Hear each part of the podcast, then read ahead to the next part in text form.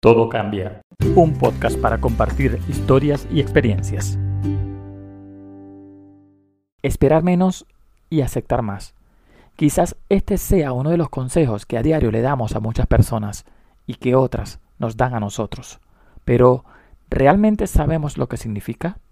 En mi caso particular me costó mucho entender ese no esperar. No esperar nada de nadie, ni de mi pareja, ni de mis amigos, ni de mis compañeros de trabajo ni de absolutamente nadie. Al decirlo, puede sonarte un poco chocante y hasta odioso, pero el esperar no tiene nada que ver con los demás, pero sí tiene que ver mucho contigo, porque esperar es aquello que todo tiene que ver con lo que tú deseas que hagan o digan las otras personas.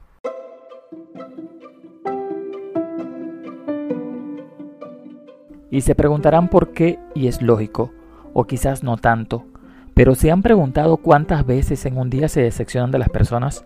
Esperaba que nos viéramos, esperábamos que fuéramos juntos de compras, esperaba que me visitaras, esperaba a que me hablaras por WhatsApp, esperaba que me dijeras que me extrañas, esperaba que me llamaras, esperaba, esperaba y esperaba. Si se dan cuenta, pasamos nuestra vida, nuestro día a día, esperando algo, y lo peor de esperar algo es que uno se decepciona, desmotiva, desilusiona, sufre y lo pasa mal. Bueno, quizás uno no llega a sufrir o quizás algunas personas sí.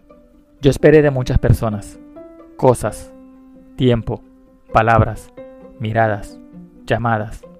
Y un día me di cuenta que mientras esperaba, perdía, perdía tiempo. ¿Por qué no mejor yo hacer las cosas? ¿Por qué esperar que otro lo haga? Y ahora que lo entendí, disfruto mucho más, me amargo menos, sufro por otras cosas, no espero tanto y definitivamente entrego más.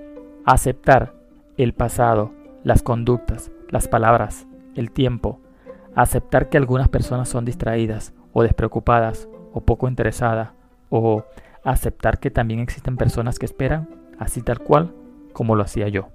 Aceptar es la clave para empezar a sanarnos a nosotros mismos, liberarnos del dolor y de la rabia, porque nos ayuda a aprender a perdonar a los otros y cuando les perdonamos nos liberamos del hecho de que nos hizo daños y sanamos por dentro.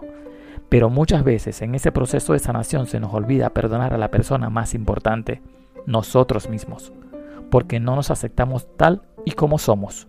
Para muchas personas, este concepto no tiene razón de ser, porque consideran que si han hecho algo que ha dañado a los otros deben acarrear con la culpa del hecho durante toda la vida para así enmendarlo. Pero esta conducta, en lugar de ayudarnos, a la larga nos irá dañando y haciéndonos sentir más rabiosos con nosotros mismos, es decir, odiándonos. Vamos por la vida sintiéndonos casi indignos de ser humano, recordándonos una y otra vez lo estúpido que fuimos, minando nuestra autoestima y nuestra autoconfianza en un proceso que puede terminar afectando nuestra vida de pareja familiar y laboral. Por ello no podemos seguir culpándonos eternamente. Esto no significa que no asumamos la responsabilidad de lo que hicimos y que nos convirtamos en unos sociópatas a los que no les importa el dolor ajeno.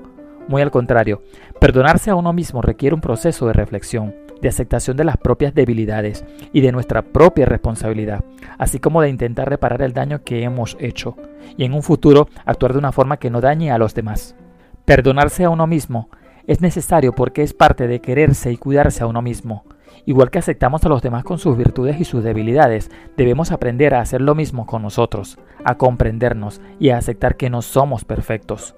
Estas Quizás sean solo palabras, pero estoy seguro que si lo aplicas de a poco, por muy difícil que sea, lograrás ver una transformación en ti y en tu vida. Porque, insisto, no es lo que los demás hacen o dejan de hacer para con nosotros, es lo que tú empiezas a hacer por ti. Así que es momento de despertar de la situación en la que te encuentras. Toma el mando de tu vida, deja de esperar que sucedan las cosas, acepta que ya no puedes cambiar lo sucedido, perdónate, perdona al resto y por favor decide seguir adelante todo cambia, hazlo tú también.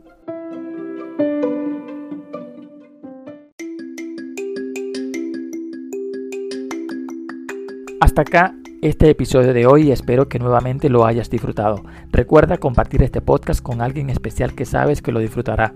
Y no olvides suscribirte y dejarme tu comentario en la plataforma preferida donde escuches podcast. Y recuerda el mensaje de hoy, espera menos y acepta más. Soy Jurman Rodríguez, puedes encontrarme en Instagram, Twitter y Facebook. Hasta la próxima. Chao.